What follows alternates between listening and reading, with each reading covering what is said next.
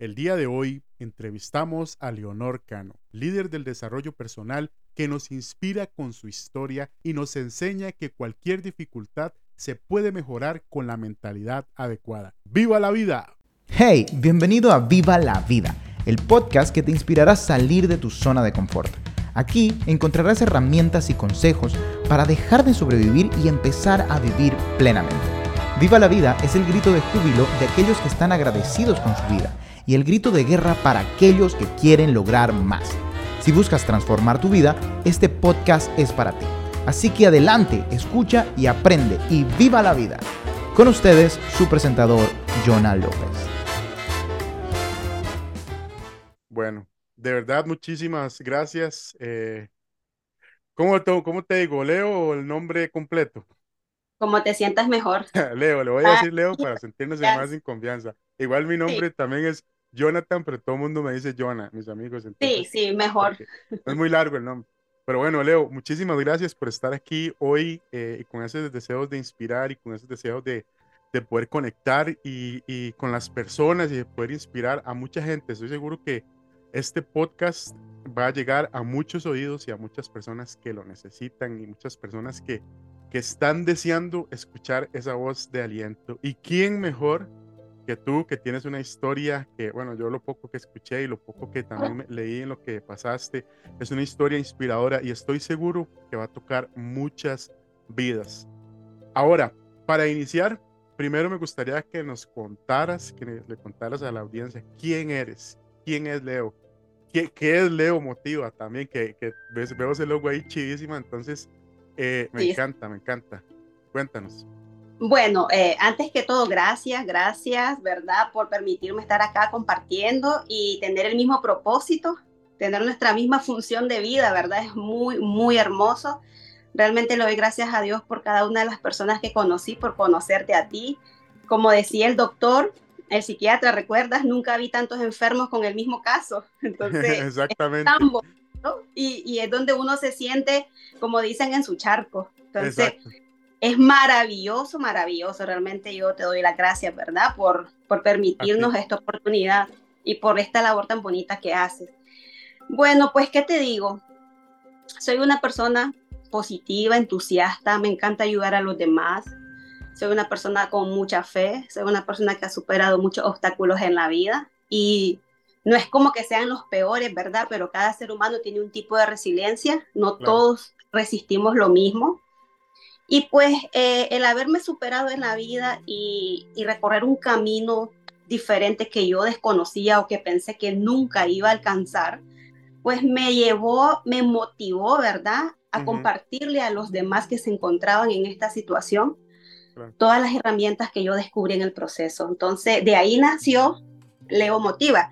Pero es curioso porque esto se dio, yo nunca pensé hacerlo realmente, sino que yo trabajé en una ONG como voluntario y este director de la ONG me empezó a recomendar con otras ONG. Entonces yo iba a compartir con jóvenes, a dar charlas, a dar temas de motivación y pues me dijo, Leo, esto te sale bien, deberías de, dejar una parte de tu vida para hacerlo.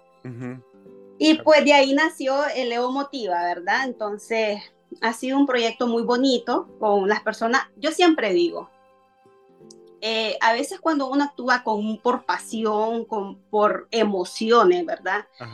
A veces quiere llegar tan alto de una sola vez y al final te vas a quedar a medio camino. Entonces yo soy de las personas que cree que todo tiene su tiempo. No hay que afanar, no hay que desesperarse. Yo creo que Dios, el universo, la vida, ¿verdad? Como cada quien le llame a este a esto sobrenatural que sucede en nuestra vida, que no podemos explicar, te va poniendo en el camino correcto a las personas correctas y pues en ese andar he llegado hasta donde estoy. Realmente es una vida con propósito y me ha sorprendido y nunca pensé que mi historia, mi vida era inspiradora, ¿verdad? Pero sí entendí, yo creo que nosotros que nos dedicamos a ayudar a los demás, eh, nuestras experiencias y lo que superamos nos dan la autoridad de poder ayudar, de poder compartir y pues ya tú sabes, ¿verdad? Sí, Muchas gracias, de verdad, Leo. Yo cuando te tuve la oportunidad de conocerte, te conocí aquí en un evento en Costa Rica, eh, me di cuenta que eras de Nicaragua y viajaste de Nicaragua a Costa Rica y me acabas de contar que son 11 horas aproximadamente y de verdad que eso es de admirar de una persona que tiene ganas de, de, aprender y que no le pone excusas a la vida, que no le pone que si está en otro país, que si está en donde sea que está, si usted sabe que lo necesita y que le va a motivar, eh, usted tomó la acción de venir y, bueno, y tuvimos nosotros la bendición de, de poder conocerla, de poder estar con usted. De verdad que muy, muy inspirador. Y bueno, yo siempre digo, siempre que hagas un poquito más de lo que estás haciendo, vas a tener más resultados. Entonces yo soy de las personas que se arriesga, que hace más, que invierte más. Y, aunque hayan dificultades, yo digo que el querer es poder. Porque si nosotros queremos ser mejores, aprender, crecer, pues realmente no es el, no es el gasto, no es la distancia, o no hay peros realmente. Creo que, como te digo, Dios siempre te va a dar las herramientas para hacerlo en el tiempo perfecto.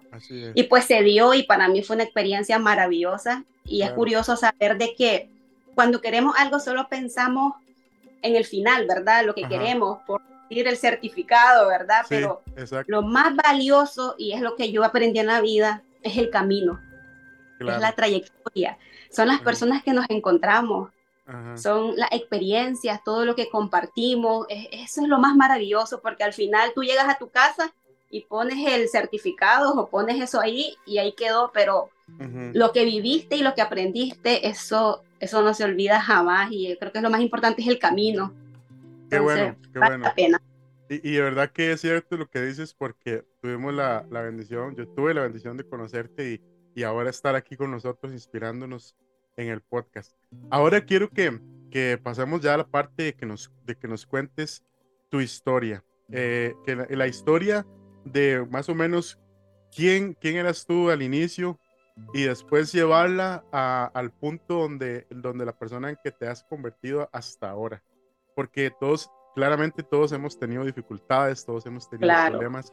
Y nos gustaría escuchar eso, porque hay personas eh, que, yo, que estoy seguro que están escuchando este podcast que, que, tal vez tienen una situación similar en este momento a la que pasaste. Y, y, que, y escuchar a alguien que ya pasó por todo eso y que está superándolo y que está bien y que, y que está lográndolo y que viaja a otros países a, estudiar y que se sigue preparando y que tiene eh, eh, una gran motivación, creo que nos va, va, a inspirar muchísimo. Entonces, nos gustaría ahora sí escuchar esa historia. Ok. Pues mira, yo nací en Ciuna, un municipio eh, unos 350 kilómetros alejado de la capital de Nicaragua, que es Managua.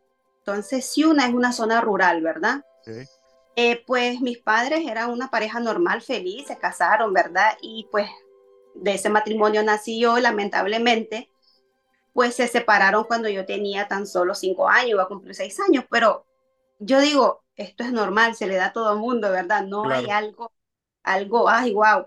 Pero sí descubrí que sí hubo algo diferente. O sea, cuando los padres se separan, normalmente uno se queda con uno de los dos, ya sea la mamá o sea el papá. Pero en mi caso, ninguno de los dos se quedó conmigo.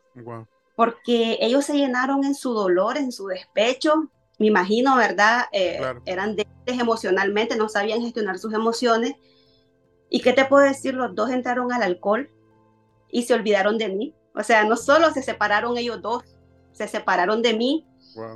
Y por cosas de la vida, no pude convivir con ninguno de ellos dos. Eh, hoy en día tengo una buena relación con mi mamá, pero en aquel entonces yo pasé que entre una tía, la otra tía, que entre la abuela, que entre los amigos, los vecinos de mi mamá y fue una vida difícil, fue y eso creó en mí mucha inestabilidad, porque yo no tenía una sola personalidad porque tenía que adaptarme a las costumbres, los hábitos de cada familia donde yo iba. Claro. Entonces, en una cosa, en una casa algo era permitido, en otra no, y, viceversa. Entonces eso va creando en uno una inestabilidad increíble que uno pierde identidad. Y más en ese desarrollo, ¿verdad? Entonces te podría decir que hasta los 19 años yo pasé esta situación. O sea, yo pasé, hubieron muchos tíos, familias que me apoyaron bastante, no lo voy a negar, eh, cuando yo tuve ocho años, después que mis padres se separaron, ellos me dan en adopción a una extranjera, a una, a una norteamericana. Entonces ella se hace cargo de mí en lo económico, ¿verdad? Entonces, gracias a este ángel, pues nunca me hizo falta lo económico. Siempre tuve alimento, estudio y pues gracias a Dios así me mantuve. Pero no tuve lo más importante que fue la atención, la educación, el cariño, un guía.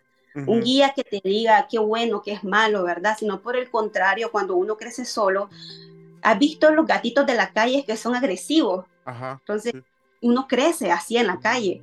Uno se vuelve agresivo, uno se vuelve a la defensa, uno aprende a defenderse solo porque no hay alguien que te cuide, no hay alguien que te proteja. Entonces, pues yo crecí así y cuando yo llegué a los 20, no, 18 años, perdón, que me vine para Managua, a la capital, a la universidad, ¿verdad? estudiar mi carrera profesional. Pues que te digo, esto, mi adolescencia fue un desmadre, por así decirlo.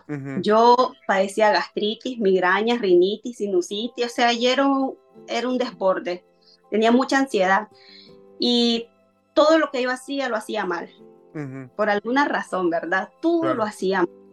Pero ahí no era lo peor que me había pasado.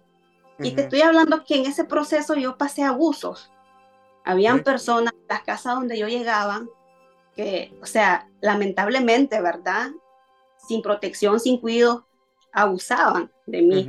Entonces pasé por abuso, maltrato, denigración, o sea, nadie me quería cerca de su hijo porque no, esa niña tiene muchas mañas y en verdad tenía muchas mañas, tenía el hábito de mentir, tenía el hábito de, de causar conflictos en chismes, si te imaginaras el rollo, tenía este el hábito de agarrar las cosas ajenas, es increíble. Yo llegaba a un lugar y me gustaba algo y me lo llevaba, entonces nadie quería nada con este niño. Claro. Y pues llegó mi adolescencia y, y, fue un, no pude lidiar con ellos, sinceramente, estuve a punto de, de, querer quitarme la vida. Y yo le decía al Señor, ¿cómo es posible que, a Dios, cómo es posible que desde que tengo memoria no recuerdo algo bueno en mi vida? Todo ha sido, pero ahí venía algo peor. Entonces, mira lo que me pasó a los 18. Esto sí fue, a mí sí me marcó para siempre, pero después te voy a decir la moraleja. Okay. Pues resulta que una compañera de trabajo, algo insegura, te estoy hablando que yo tenía 18 y ya tenía como 34 años. Me dice, préstame tu celular. Eh, voy a chatearle a mi esposo para ver si es capaz de engañarme. Okay. Pero me pasó como tres meses chateando con él, haciéndose pasar por mí, le decía que estudiaba química y farmacia, le decía la universidad, o sea, le decía todo. Entonces un día el individuo le dice a ella que, a mí, perdón, ¿verdad? Supuestamente que me quiere a su conocer. Celular, a su celular. Entonces me dice ella, haceme el favor, me dice, yo con 18 años de edad, imagínate, con todos los problemas emocionales habidos y por haber, haceme el favor, anda, que te conozca, yo quiero ver qué tan sinvergüenza es y yo voy a salir. Pero yo no sabía que ella le tenía miedo al tipo. Entonces yo llego al lugar y pues que ella no salió. Pues entonces yo le dije al, hombre, te estoy hablando que yo tenía 18 y él también tenía como sus 32, me llevaba 13 años más o menos. Claro. Y le dije, sos un sinvergüenza, sos un descarado, que esto, que lo otro. Pues para no cansarte el cuento, el tipo se fue, peleó con ella, le dijo un montón de cosas, ¿verdad? Pero esta persona empezó a asediarme. Como sabía dónde vivía, dónde estudiaba, sabía absolutamente todo de mí, o sea, yo nunca escribí con él, ¿verdad? Claro. Fue su mujer. Pero para no cansarte el cuento, una vez se me apareció en la universidad y, y como un ser humano maduro, buena gente y todo, ¿verdad? Me dice, vamos, te voy a invitar a cenar. Y pues, ¿qué te digo? Me fui a cenar. ¿Y qué te digo? Que pasó algo que yo desperté a las 3 de la mañana. Y ya te imaginarás qué pasó. Claro. O sea, fue un abuso. Y pues fíjate que encima de lo que pasé, él fue a decir a su mujer como para desquitarse, la verdad. Entonces, esposa llega donde mi familia, porque yo en ese entonces vivía con un tío, y a mí, después que ella llega, yo llego de la universidad y a mí ya no me dejan entrar a la casa. No, porque eso es una zeta te metiste con un hombre casado, ya te imaginarás, pero es que no me dejaron ni sacar nada. yo estaba en el porche afuera y yo lloraba y yo lloraba, no podía ni hablar. Claro. Entonces, pues el, el, tipo este se dio cuenta de la situación y entonces él dice, porque yo tengo que regresarme a Ciudad, porque o sea, mi tío me estaba pagando la universidad, yo trabajaba, es verdad, pero como que no ganaba el montón para pagar la universidad, transporte y todo el rollo, la comida ni a dónde vivir. Pues el tipo dice, no, no te vas a ir, me dice, si dejas que te apoye, yo te apoyo, te pago tus estudios. Y, y pues realmente en la necesidad le acepté la ayuda.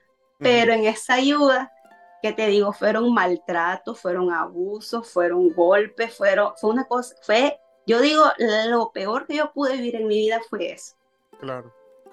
Y de ahí pues surgió mi hija, yo tengo una hija, pero de ahí surgió mi, mi, única hija, ¿verdad? Porque debido a ese trauma tan espantoso, yo dije, no quiero tener más hijos. O sea, no quiero, esto fue horrible. Entonces, ¿qué te digo? Que después de eso que nació mi hija, sí, ella me llenó un vacío grande porque ya no volví a estar sola. Pero te estoy hablando que yo todavía no he tenido mi despertar. Yo no he tenido mi despertar, yo sigo con los mismos problemas emocionales. Y resulta que conozco a alguien, ¿verdad? De, de, una persona que como normalmente uno se enamora, entonces esta persona muy buena gente, sus padres muy buena gente, entonces fue mi primer pareja oficial, o sea, consciente de amor, qué historia bonita que se vive, ¿verdad? Conviví con él mucho tiempo y lamentablemente yo estaba dañada y creo que él estaba dañado. Y sabes, las relaciones fallan por falta de sanidad interior. Claro. No hay confianza, no hay estabilidad, o sea, es, la inseguridad que hay destruye todo y pues lamentablemente pasé esa separación, me dolió, me afectó muchísimo, sobre todo porque yo vivía en la casa de él y ya tenía mi hija.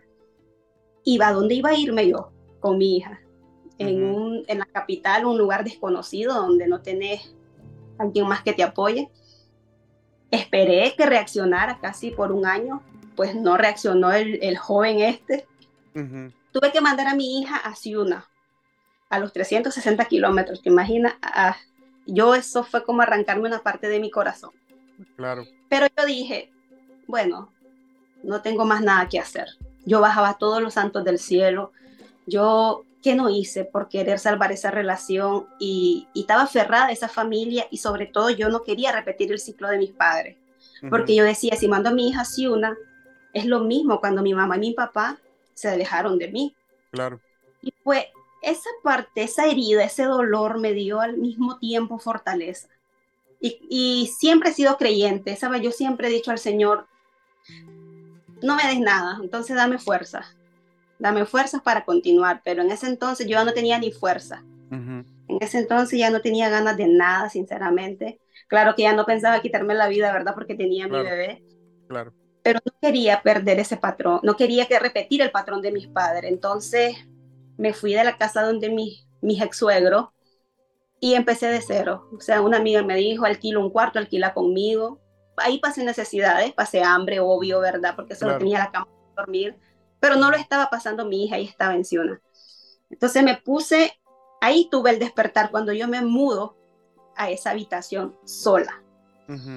Yo en mi cabeza sabía que había algo más, que no era posible, que, que solo me sucedieran cosas malas. Y estoy hablando una vida en decadencia desde que tenés memoria hasta los 27 años, yo creo que como que es demasiado, ¿verdad? Claro, claro que sí. es demasiado dolor. Entonces yo decía, Dios mío, ya no, o sea, ya no más, o sea, o me odias o qué, porque una cosa otra tras otra. Y yo no sabía tomar una decisión madura, una decisión sabia, por ende las cosas me salían volteadas, ¿verdad? Claro, claro. Pero ¿Sabes cómo empezó esto? Y yo te digo, yo fui muy religiosa, yo pasé por ese proceso porque mi ex suegro eran pastores. Entonces, tuve una relación con Dios como dicen que debe de ser, pero yo descubrí que así no es. Entonces, yo tuve mi despertar y yo tuve mi acercamiento con Dios cuando yo estuve sola. Entonces yo le decía a Dios, ¿verdad? Si tú existes ahí, si tú de verdad estás, le digo, yo ya me cansé de pedirte porque no me has dado nada. Porque yo de chiquita siempre le pedía. Le dije, bueno, le digo, yo solo te pido una cosa. Solo quiero un lugar estable para mi hija, nada más.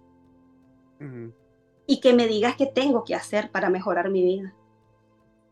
¿Qué tengo que hacer? O sea, yo, me, yo quería mejorar mi vida. Fíjate qué horrible. Nosotros a veces tenemos una vida miserable por falta de conocimiento. Claro. Por no saber qué hacer. Yo te lo digo, mi vida era así por falta de información. Mm, y yo creía que la religión me iba a sacar de ahí. Y pues no sucedió, no sucedió, no pasó nada. Y resulta que de la así hay una frase que dice cuando la luna está listo, el maestro aparece. Buenísimo, sí. Y sácate que me aparecen audiolibros en YouTube. Me aparecen reflexiones, esto que estamos haciendo me aparece mucha información y yo, esto se parece a lo que yo estoy pasando. y le ponía atención, entonces, mira, yo nunca había leído un libro en ese, hasta esa edad, jamás había leído un libro. Entonces yo empecé, como no me gustaba leer, es duro cuando uno no tiene el hábito de lectura, empezar a hacerlo, te da sueño, te da pereza, lo dejas a medio palo y pues nunca lo terminas. Entonces, eh, lo que hacía era escuchar audiolibros. Entonces empecé con los audiolibros y, y que te digo, me, me, me, envicié, luego me envicié y empecé a anotar todo lo que me llamaba la atención, ¿verdad? Empecé con mis libretas, a anotar, a anotar, empecé a poner en práctica algo. Hay, yo no sé si, si, si tú has escuchado algunos, algunos podcasts o audiolibros de Connie Méndez. Claro, claro, la, la, de metafísica. De metafísica, entonces Connie Méndez fue como mi primer mentora. Ah, qué bueno. Y decía, el juego de la vida y cómo jugarlo. Yo recuerdo el primer libro y entonces yo, wow, ¿cómo es posible? Entonces yo decía, ¿cómo uno va a cambiar todo solo con su mente? Es increíble porque así es. Entonces, pues yo empecé a cambiar mis pensamientos, ¿verdad? Dejé de quejarme. Entonces, lo que yo hacía era victimizarme. ¿Por qué, Señor? ¿Por qué me pasa lo peor? Es que la gente no me quiere, la gente es mala, la gente me... A mí todo me sale mal. Ahora que yo así vivía. Ahora, ¿qué falta vivir? ¿Qué malo me falta? Decía yo. Solo que, que un perro venga y se haga pipí en mis pies me hacía falta. Entonces, mi día a día era de queja. Mi día a día era de victimizarme. Entonces, alguien que se victimiza obtiene más de eso para seguirse claro victimizando. Entonces, cuando yo escuché estos audiolibros de Connie Méndez, pues mi mente se fue transformando y yo fui poniendo en práctica ciertas cosas, ciertas cosas. Y un libro me llevó a otro libro, me llevó a otro libro, me llevó a otro libro, hasta que me di cuenta que el conocimiento me iba transformando. Mm, me iba, esas herramientas de las personas que pasan por los procesos de uno son útiles. Claro es un camino que uno desconoce, ¿verdad? Pero, pero es un camino efectivo, no falla. Y, y qué te digo, desde ahí mi vida mejoró muchísimo solo con cambiar mi manera de pensar. Solo bastó cambiar mi manera de pensar, ser posible.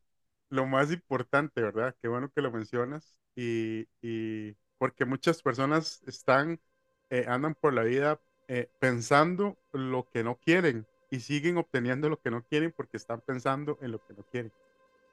Es así, es lo mismo. Pues eso pasó un año, imagínate un año de preparación, de estudio, audiolibro, yo parecía loca. Entonces, fue bonito estar a sola porque me dio la oportunidad de conocerme mejor. Es como pararme en un espejo y decir, bueno, Leonor, has vivido 27 años equivocado, si vas a vivir 100, restémosle 27, te quedan casi 80 años a favor. Entonces, ¿cómo querés vivir esos 80 años? No son nada 27, ¿verdad? No, nada. Estoy a tiempo. claro, y 40, y 50. En cualquier momento estamos a tiempo. Entonces dije yo, oh, tengo 30 que tuviera a favor. O sea, ya es 20, imagínate. Yo creo que tener una vida estable y en paz, aunque sean dos, años antes de morir, ya moriste en paz. Claro, claro que sí. Pues ¿qué te digo? Mi vida se transformó. Yo a los dos años tuve mi propia casa, tuve mejores empleos, eh, conocí a mi esposo, ¿verdad? Ya tenemos, ya me cumplí nueve años de casado. ¡Wow! ¡Qué, eh, qué maravilloso! ¿Qué te digo? Yo nunca pensé que iba a aprender a manejar, a tener un carro, o sea, cosas que uno no se imagina cuando es del pueblo, como dicen, ¿verdad? Claro, claro. Y de repente todo fue fluyendo, todo, ahora todo estaba a mi favor, solo con mi mente, o sea, una frase que usa con mi mente es, todo me pertenece por derecho divino. Entonces yo decía, todo me pertenece por derecho divino, empecé a hacer declaraciones, yo soy abundancia, yo soy feliz, yo soy aquí. Entonces, mi manera de pensar cambió, mi manera de expresarme también, mi manera de actuar y de sentir cambiaron. Todo se transformó de una forma que yo nunca me lo imaginé. Increíble. Y estoy en un punto donde, donde todo cada vez es mejor. Todo cada vez es mejor. No te voy a decir que, que hay sus cositas, pero el, secreto es el enfoque que le deja algo. Qué bueno. Es el enfoque. y, ahí, y ahí podemos pasar de una vez a, la moraleja. ¿Qué, qué, qué puedes eh, o, qué, o qué, qué dice Leo que podemos llevarnos nosotros de, de esta inspiradora historia? Eh, que, porque todo lo que nos contaste que has pasado es muy difícil y después por, un, por una decisión, ¿verdad? Por un pensamiento, eh, empezaron a cambiar las cosas y estás viendo la vida que quieres vivir en este momento. ¿Qué moraleja nos dejas? ¿Qué le dices a una persona que está escuchando y que, y que quieres que se lleve algo de esto que, estamos Mira, yo lo que siempre les digo a las mujeres, ¿verdad? Que me piden ayuda es, no se rindan, resistan un poquito más todo tiene su fin, no se rinda. Nosotros vamos a caernos, vamos a desmayarnos, pero dígase a usted mismo, resiste un poquito más, ya casi termina. Y sobre todo es empezar a hacer algo diferente. Por muy diminuto que sea algo, cuando empezamos a hacer algo diferente, empezamos a tener resultados diferentes. Esa es la clave. No encerrarnos tanto en el dolor, no victimizarnos mucho, porque cuando nosotros nos victimizamos, ¿saben? nosotros somos un imán, decía Albert Einstein. Nuestro cerebro es, un, es magnético, ¿verdad? Entonces, en lo que piensas, lo estás atrayendo. Somos un imán, atraemos aquello que sentimos, aquello que pensamos. Entonces, yo creo que si te haces responsable de lo que eres capaz de crear por vos mismo, vas a empezar a crear cosas positivas. Creo que si te haces responsable de tu propia vida y dejas culpar a los demás por lo que te sucede, porque realmente lo que pasó es lo único que tenía que pasar. No podemos cambiarlo, pero sí podemos cambiar, podemos decidir, podemos optar por tener un mejor estilo de vida. Sobre todo empezar a sanar nuestra herida, empezar a descubrirlas, porque cuando tú te ves en un espejo interior, tú te das cuenta que estás dañado. Y esto yo no lo sabía. Cuando lo supe, cuando empecé a hacer algo diferente, como leer, como escuchar, yo decía sanidad interior que sanidad interior, ¿no? Yo descubrí que tenía todas las enfermedades emocionales. Entonces yo empecé a sanar y uno se va fortaleciendo, uno va ganando confianza, pero yo creo que la solución está en buscar información, en buscar conocimiento y en poner en práctica algo, aunque te cueste, aunque no tengas el hábito, probar. Uno puede probar de todo, nada se pierde. Y cuando tú mires tuviste un resultado, pero ese resultado te va llenando de confianza. Entonces tú dices, wow, me gustó, voy por más. Y así va generando la confianza en ti, aquella seguridad, y luego vienen las ganas de quererte comer el mundo, ¿verdad? Entonces, eso es lo que yo les digo, no resistan un poquito más, todo tiene su final, no se queje, no se queje. Cuando uno se queja, uno bloquea, uno pone una muralla y bloquea las cosas buenas que pueden venir para uno. Entonces no hay que quejarse, porque la queja hace eso, cierra, cierra lo bueno. Entonces hay que ser agradecido, porque sabes qué curioso. Uno puede estar en la peor situación, pero el poder respirar, poder ver, poder abrazar a los seres queridos, tus hijos, tus padres, tus hermanos o a las personas que tengas que quieras, eso, eso es un milagro maravilloso. Eso es, es maravilloso. Y te lo digo, te voy a contar algo que encima acaba de suceder, pero yo ya no tengo el enfoque de antes. Yo sé que todo ayuda bien. Y sabes, la frase que dicen, lo volvería a pasar, es cierto. Cuando tú sabes que hay algo más de eso que pasaste, tú dices, valió la pena. O sea, no importa, no importa porque al final yo creo que uno nace con un propósito y ese propósito se tiene que ir puliendo en tu vida. Nosotros no lo sabemos en el proceso, pero luego descubrimos, esta es mi función. O sea, esto que pasé era para esto. O sea, hay que darle, lo voy a hacer. Entonces, fíjate que hace dos años a mí me diagnosticaron con artritis reumatoide. No sé si tú has escuchado esto. es, es, una enfermedad autoinmune, o sea, es como el lupus. Entonces, mi sistema inmunológico ataca mis articulaciones. Entonces, hay días en los que no me puedo levantar, hay días que, o sea, yo todos los días puedo andar con dolor, pero dolores leves con los que puedo tener una vida normal, pero hay días en los que los dolores me impiden movilizarme. Entonces, yo digo, la Leo de antes hubiera dicho, ¡ala! Más, más vaina pasó en mi vida. No, ¿sabes? Ahora yo no digo eso, ahora yo digo, bendita, bendito diagnóstico que llegó para valorar más lo que tengo, lo que soy, para no afanarme y disfrutar cada día que puedo hacerlo todo al máximo. Entonces, creo que es el enfoque. Si tú te quedas a llorar, si tú te quedas a quejarte, eso te va a devorar. No vas a escapar. Entonces, uno tiene que ser siempre positivo, siempre positivo. Y no creas, hay días que yo me entristezco, o sea, no está mal. Hay días que quiero llorar, hay días que digo, no aguanto más, pero luego hago un suspiro y digo, está bien, todo está bien. A un respiro, a un abrazo a mi hija, a un abrazo a mi esposo, estoy bien, estoy feliz. Entonces, yo creo que tu enfoque es el que va a determinar tu camino. Es como, tu enfoque es como, como aquel faro que ilumina la dirección para donde vas. Si tu enfoque es negativo, pues te vas a ir a estrellar, te vas a ir a malmatar, te, vas te va a pasar lo peor, pero si tu enfoque es positivo, aquel faro te va a llevar al mejor lugar, al mejor destino. y, y para mí, la clave de todo esto es un enfoque positivo, es no rendirte y empezar a hacer algo diferente en tu vida para que surja algo diferente. Qué bueno, Leo. Muchísimas gracias de verdad por, por compartir todo esto, porque estoy seguro que a mí me llegó mucho, me ha llegado mucho también tu historia y, me ha inspirado bastante.